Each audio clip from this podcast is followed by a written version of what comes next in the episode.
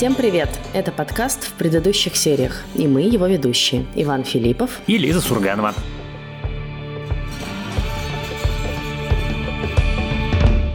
И сегодня мы будем обсуждать сериал «Кроличья нора», который мне очень понравился, а Лизе, кажется, очень не понравился, и вас ждет, я так думаю, интересный выпуск. Да, честно говоря, давно я так не бесилась от сериалов и домучивала его из последних сил только потому, что мы договорились его обсудить. Так бы, честно говоря, бросила где-то на середине, потому что нет у моих сил больше. В этом месте я хочу сказать, дорогая Лиза, если тебе кажется, что ты с трудом смотрела сериал «Кроличья нора», я очень рекомендую посмотреть тебе сериал Amazon Amazon Prime, который называется «Цитадель», который стоил 250 миллионов долларов, который делали режиссеры «Мстителей», чтобы ты поняла, что как бы все, что ты видела в «Кроличьей норе», даже, ну, при том, что мне понравилось, даже если тебе кажется, что тебе что-то не понравилось, ты себе не представляешь, какое говно можно сделать. И ты представь свою самую острую и яркую реакцию на этот сериал, ну, собственно, на «Кроличью нору», который мы обсуждаем, и представь себе три эпизода, в котором такое каждая секунда экранного времени, когда ты просто не прекращаешь орать, потому что на экране настолько все чудовищно, запредельно, дико плохо. В целом ты так это описал, что немедленно захотелось включить сериал «Цитадель» и просто поорать. Но сделаем традиционную оговорку, скажем всем нашим слушателям, кто не смотрел сериал «Кроличная рань», зачем-то решил послушать этот выпуск, что мы будем обсуждать его со спойлерами, там спойлеры вам все испортят, но еще и запутают вас 15 раз. Имейте это в виду, если что, идите посмотрите сериал, хотя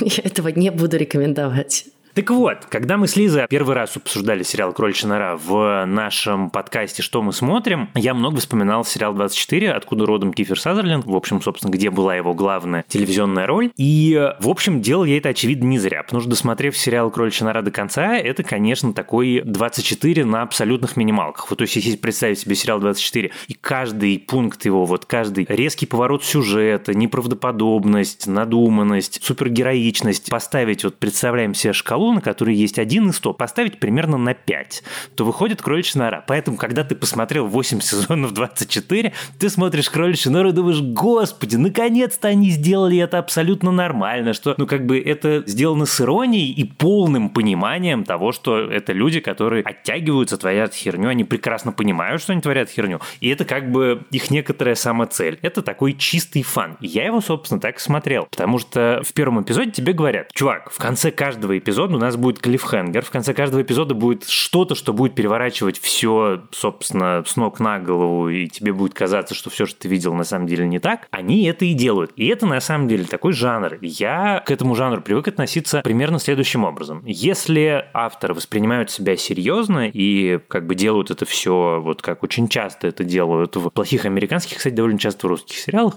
когда вот ты эту ересь про заговоры говоришь серьезным лицом и так далее, то это ужасно. А когда ты это делаешь с улыбкой, бесконечным подмигиванием, собственно, как это делает сериал «Кроличья нора», то можно расслабиться и просто вот получать удовольствие, но получать удовольствие не столько от повествования, сколько того, угадал ли ты, что будет дальше, или не угадал, или насколько безумным оказался э, какой-нибудь там сюжетный поворот, или наоборот, насколько он оказался менее безумным, чем ты думал, он мог бы быть. Не знаю, мне кажется, что, честно говоря, ты даешь ему слишком много форы, вот э, считая, что все это очень иронично иронично, они все делают с подмигиванием. У меня было ощущение, в общем, по большей части, что наоборот, это все на некоторых серьезных щах, и местами ты просто как бы, правда, орешь на экран на одной из там финальных сцен, где этот э, безумный скейтбордист приводит его к этому старикану, и тот сидит на стуле посреди площади, ты такой, что вообще происходит? Это бред просто полный. В этот момент у меня нет ощущения, знаешь, что это такая постирония, а есть ощущение, что наоборот, на диком пафосе все очень серьезно, и я, честно говоря, все время время думала про этот твой комментарий, что вот они такие как бы супер ироничные, и почти нигде этого не словила, а все время, наоборот, ловила ощущение, что вот что-то чуваки перегнули. Нет, вот там в диалогах же это бесконечно проскакивает. Это вот собрались люди, которые хотят сделать очень конкретную вещь. Они взяли не только все страхи американского общества, это понятно. Они взяли все самые главные теории заговоров, всех самых главных героев этих теорий заговоров, то есть Министерство юстиции, ФБР, таинственный, значит,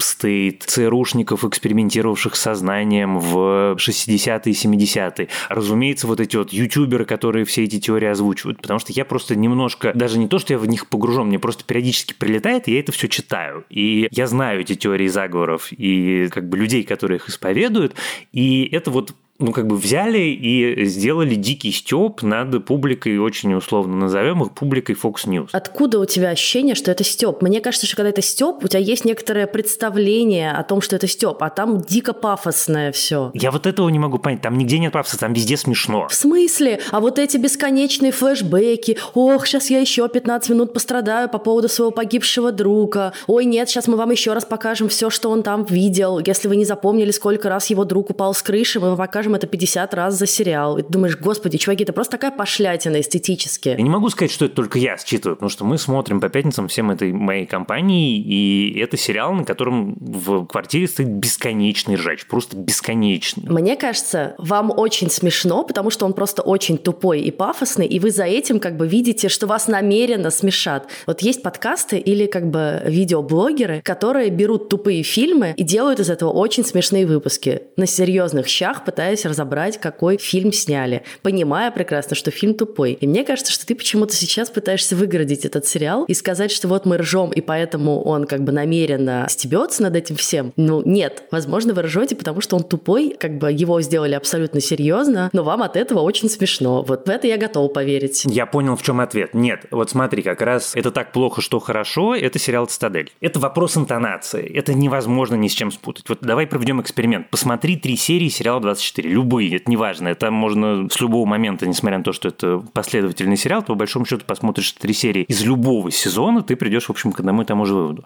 Или посмотри три эпизода сериала «Цитадель». Ты увидишь эту разницу в интонации. Потому что как только ты видишь такую историю, а таких историй миллион. Это вот натурально любимая история, которая есть про все эти теории заговоров, про State. И не только сериалы, это еще и фильмы. Причем есть какие-то даже отдельные хорошие фильмы, даже, что удивительно, отдельные хорошие фильмы с Марком Уолбергом, с которым случаются хорошие роли.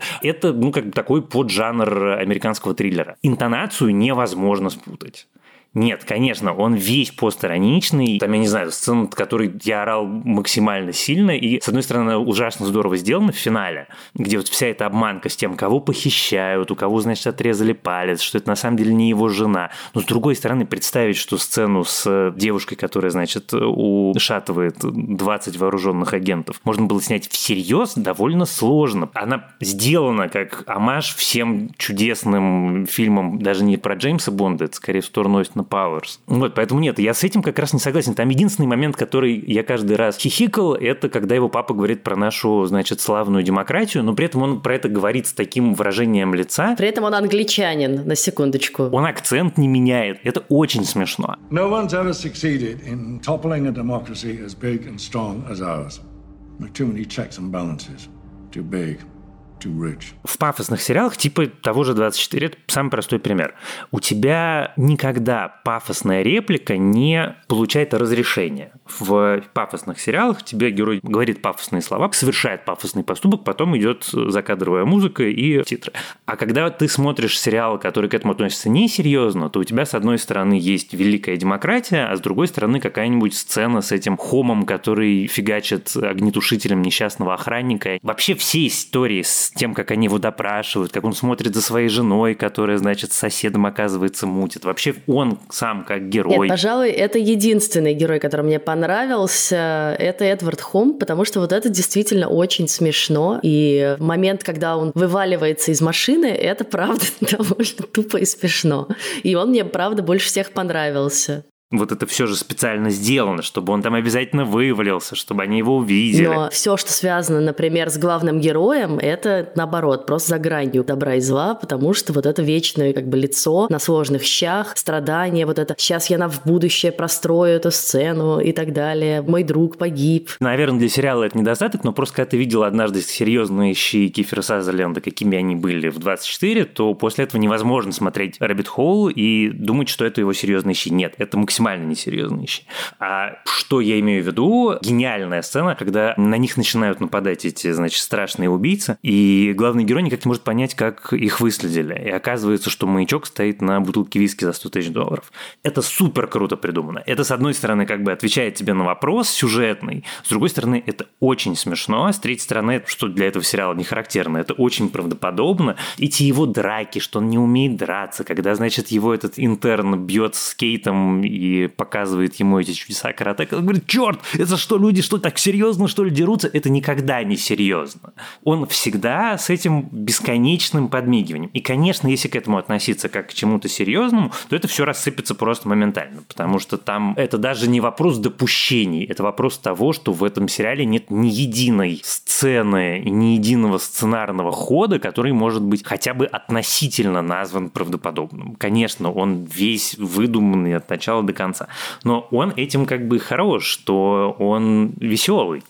За исключением, тут я с тобой соглашусь, за исключением всей этой истории про его, значит, детство и эти флешбеки, понятно, зачем они придуманы, потому что должен быть герой, который живой, а не функция. Но, ребят, все-таки тут невозможно с тобой поспорить. Как бы один раз вы сказали, второй раз вы сказали «остановитесь».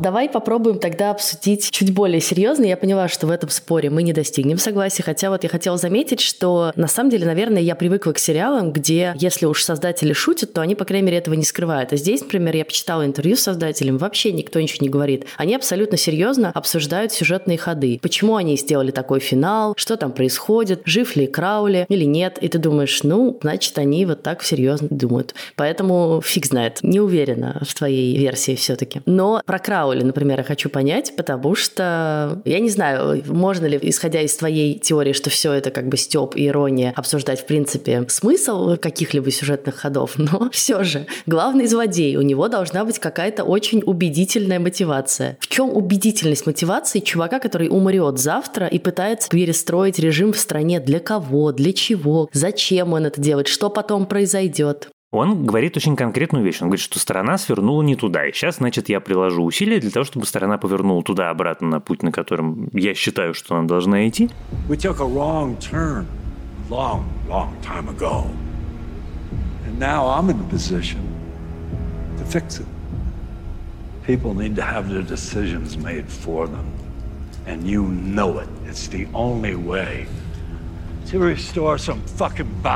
Мотивация у него такая же, как и мотивация у очень многого числа злодеев. Это про то, что выбора нету, мы должны выбирать за них. Вы принесли хаос и разнообразие, и, соответственно, порядка нет. Давайте мы вернем порядок. Да, но если ты умрешь, то кто будет этот порядок устанавливать? Ты я не понимаю. Если это все вручную вот так вот, он все это делает. Он сейчас собирается проредить, типа, знаешь, как на грядке сорняки выпалывают, вот он сейчас собирается выплать всех неправильных судей, всех неправильных политиков, оставить только правильных данных, и оно все заживет как надо. И самое на самом деле в этой истории смешное, что он в этом смысле не то чтобы прям цитирует, но он воспроизводит Трампа. Трамп огромное количество раз ты говорил, что, ребята, мы поменяем вот этих, этих и этих. Ну, то, что он пытался сделать с Верховным судом. То, что отчасти ему, между прочим, удалось сделать с Верховным судом. И изменится страна. Ну, вот поменяли двух верховных судей, вот редкому президенту выпадает возможность назначить двух верховных судей.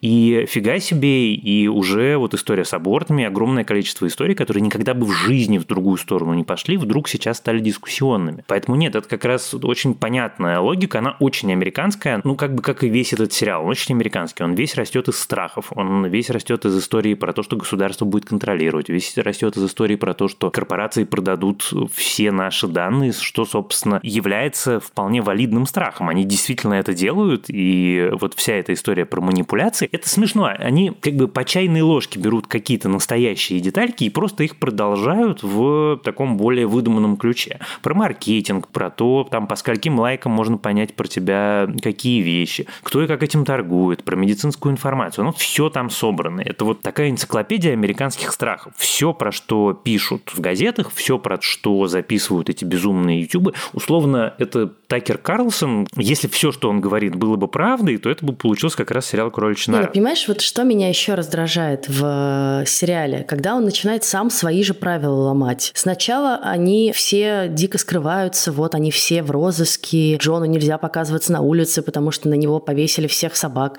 Проходит пара серий, он просто расхаживает по городу, как ни в чем не бывало, там туда сходил, сюда сходил, тут его задержали, он такой, а, ну ладно, задержали. И ты думаешь, последовательность можно соблюдать? Или, например, вот история с Хейли, да, вот он как бы ее, по сути, просто забрал с улицы, и дальше она сказала, все, я буду с тобой, я никуда не денусь. Ничего, что она каждый день меняет наряды, радует, такая типа ходит совершенно спокойно, как будто у нее вообще нет другой жизни. Вот она приехала с чемоданчиком, такая, все, я теперь с тобой, все нормально, так и живем. Ну, то есть для меня вот ее персонаж совсем непонятный. И вот эта их любовная линия довольно вялая и неубедительная, честно говоря. Ну, она осталась ради любви к нему, что за... Нет, подожди, она осталась из страха, а не ради любви. Понятно, да, но дальше сколько этот страх будет длиться, непонятно. У нее как бы уже нет никакой угрозы. Она точно так же расхаживает по городу, и вообще ее ничего не волнует. Во-первых, разумеется, как обычно, то, что она, оказывается, еще и переодевается и какие-то наряды меняет, это я всегда узнаю от тебя, потому что я на эти вещи не обращаю внимания. Ну, как бы, ну, женщина, ну, одетая. А я поняла, что меня это стало бесить, вот потому что это про то, что люди не подумали, не верю, что это специально сделано, а просто пофигу, типа, на зрителя, да какая разница, у нас же такой интересный сюжет, мы сейчас еще один кульбит в воздухе сделаем,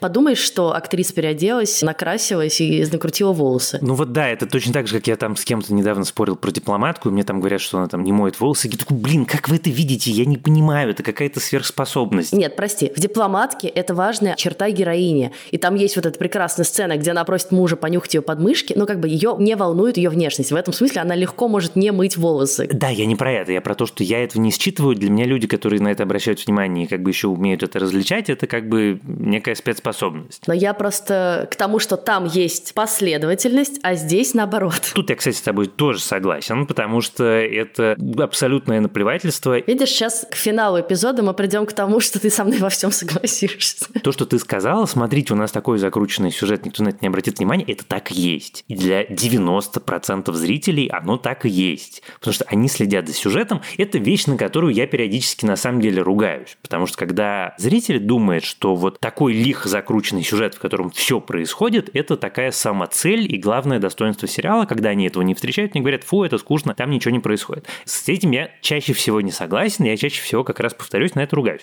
Но иногда это сделано с такой интонацией так обаятельно, как в кроличьей норе, что я точно так же отключаюсь и просто прусь от того, как это все развивается, куда это уйдет дальше и какой, значит, кульбит он действительно сделает, и действительно не обращаю внимания на вещи, которые ты совершенно разумно замечаешь. Но, повторюсь, тот же Кроули, про которого ты вспомнила, который назван, очевидно, в честь Эльстера Кроули, основателя сатанизма, он точно не просто так так назван. Ты не называешь своего злодея самым злодейским именем, которое существует в западной культуре, если ты рассказываешь серьезную историю. И он абсолютный профессор Мариарти. Замечательная фишка с эм, самолетом, который летел из Нью-Дели, который взорвался и который они периодически упоминают. Никто не объясняет, почему это важно. Никто. Именно. И это бесит. Нет, это абсолютно не бесит, это не имеет никакого значения, потому что ты не ради этого. А зачем тогда вообще это вводить? Типа, кто там погиб, что он там хотел сказать, а уже не важно. Еще раз, это как бы правило конкретно этого жанра, даже неправильно я говорю, не жанра, а поджанра, который очень хорошо представляет сериал «Кроличья нора».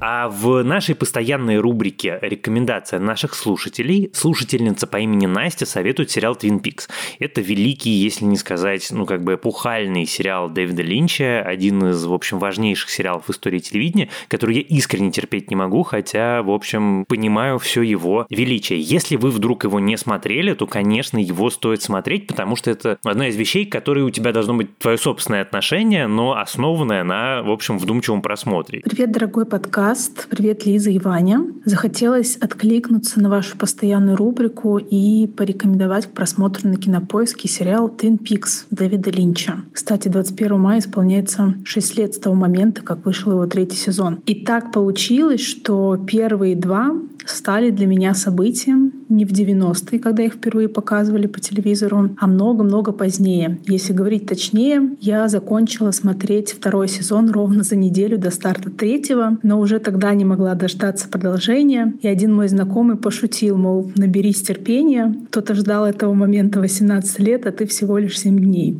Если Twin Peaks по какой-то причине прошел мимо вас, скажем, вы как зрители только набираете обороты и очки в смотрении, либо просто не смотрели по любой причине этот сериал, то Twin Peaks, безусловно, может порадовать вас мистика-детективной интригой, однако, будем честны, не ради того мы смотрим этот сериал. Twin Peaks — это особый сорт остроумия, ироничной интонации, нарратива, того типа повествования, которым складывается эта история о зле. Если в первых двух сезонах этот пародийный тон может как-то отвлечь от подобной мысли о том, что это история про зло, то третий заявляет о ней обжигающе ясно. Линчу и его соавтору Марку Фросту удается представить, насколько всепоглощающим и всепроникающим становится зло. И отдельно нужно отметить восьмой эпизод третьего сезона. Это чистое, дистиллированное, сюрреалистичное визуальное искусство. И кроме шуток, лучший эпизод истории телевидения, который я знаю. А если вы хотите оставить нам свою рекомендацию, что посмотреть на кинопоиске, это можно сделать через бот в Телеграме. Собака КП Аудиобот. Получается, что я начал смотреть «Кроличью нору» спустя, типа, неделю после того, как мы обсудили «Ночного агента». И вот в «Ночном агенте» какие-то вещи меня напрягали, которые меня в «Кроличьей норе» как раз не напрягают. Потому что «Ночной агент» претендует на некоторую правду. Там нет ироничной интонации. Он делает вид, что он такой на самом деле. И ты такой периодически, ребят, come on, ну это некоторая натяжка. И там у меня было ощущение, что вот этот вот мальчик, который весь из себя, значит, добрый, он такой не очень настоящий. И вся история такая тоже не очень настоящая. Она мне нравится. Я как говорил, так и продолжаю говорить. Это очень симпатичная штука. И мне понятно, почему ее любят. Но вот когда ты их смотришь подряд, ты чувствуешь эту разницу. Это разница в интонации, это разница в героях, это разница в том, как бы какие вещи себе не только позволяет, но и может позволить себе в рамках жанра конкретный сериал. И если с «Ночным агентом» у меня все время было ощущение, что это телек, что там натурально ничего практически не нужно менять, это можно поставить в эфир того самого NBC, для которого это писалось, то с «Кроличьей норой» у меня такого ощущения нету. Хотя на самом деле это не так. На самом деле, если в «Кроличной норе» не говорили слово «фак», она бы легко встала на любой телеканал.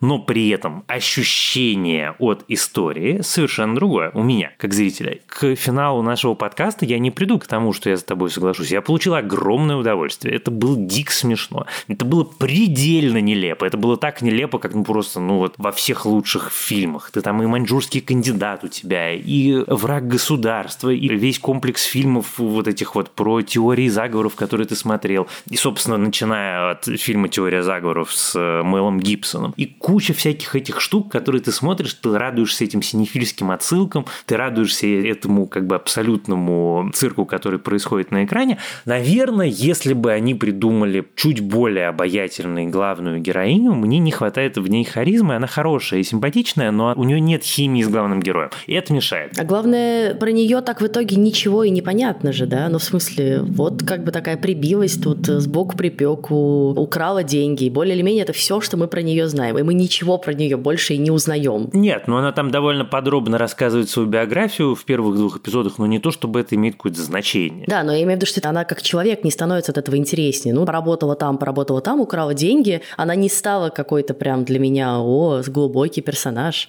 Вот Хом мне гораздо больше нравится, потому что у него есть хотя бы какие-то переживания. Да, он смотрит на эту свою жену. Это все ужасно грустно. Почему грустно? Это такая смешная сцена. Сцена это смешная, а дальше ты на его месте. И, наверное, это грустно, да? Ты такой умер, думаешь, что жена плачет, а жена уже другого мужика позвала. Я все понимаю, что сцена смешная, но для него грустно. Дальше мне очень нравится, как он включается в эту историю, что вот, за меня тут в интернете топят люди, и как он искренне расстраивается, когда выясняется, что это тоже как бы все накручено Джоном и его отцом, и все это придумано. Я, кстати, не уверена вот про то, что когда он вываливается из машины, что это прям срежиссировано командой. Мне кажется, что он абсолютно искренне так как бы вываливается, типа, хочу к ним. Я не до конца уверен в том, что он должен был именно вывалиться, но в том, что она его привезла ровно в это место, ровно в тот момент, когда там собрались эти люди, и туда же пришел этот ютубер, который продвигает эту теорию, это сто процентов как бы задумано. Вот мне кажется, его персонаж самый в этом смысле приятный, потому что он последовательный, он такой нелепый недотепа, который, значит, очень классно разбирается в цифрах, но ни хрена не понимает в женщинах, в людях, и еще, кажется, в законах физики, когда он просто открывает двери, вываливается из машины. И потом такой, ой, царапины у меня. Тоже прекрасно, когда в него стреляют, он такой, ой, в меня выстрелили, что же теперь будет, я умру.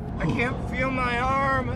I, got shot, man. No, you're you're you're gonna be okay. What are you saying? You really got tagged here. Angel, gonna be fine. I'm gonna For bleed Christ's out. sake, tell him he'll be He can't okay. hear There's me. no way I don't want to die. I want Stacy. I don't care that she did it with Oh, Kevin. okay. С точки зрения нелепости, моя любимая сцена, конечно, это когда Хейли идет в эту башню на вечеринку и просто безостановочно трепится у всех на глазах, как бы в наушник. Она просто ходит по вечеринке такая, нет, ну а вот ты мне скажи, нет, а вот я тебе сейчас вот это расскажу про себя, нет, а ты мне про себя вот это расскажи. Ты такой, просто вокруг тебя 50 человек, сейчас все заметят, что ты с кем-то говоришь в наушник. Ну, Вот интересно, я на это смотрю, всю эту сцену в башне, он сидит в этом канализационном люке, вокруг него, значит, торчат эти провода, она с ним трепится в наушник, как будто никто ее не слышит. И это для меня такой, ну, как бы абсолютный троп и абсолютно пародия на все фильмы, про которые миллион раз уже обсуждено, и как бы уже обхихикано и обстебано то, что, ну, как бы люди делают вид, что они говорят в наушник, как будто их никто не слышит, хотя на самом деле вокруг них полная натуральная комната людей. Ну, то есть это смешно, и то, что ты рассказываешь сейчас про Хома, ну да, вот, собственно, я и это как раз и имел в виду, что они все, в общем, более-менее такие.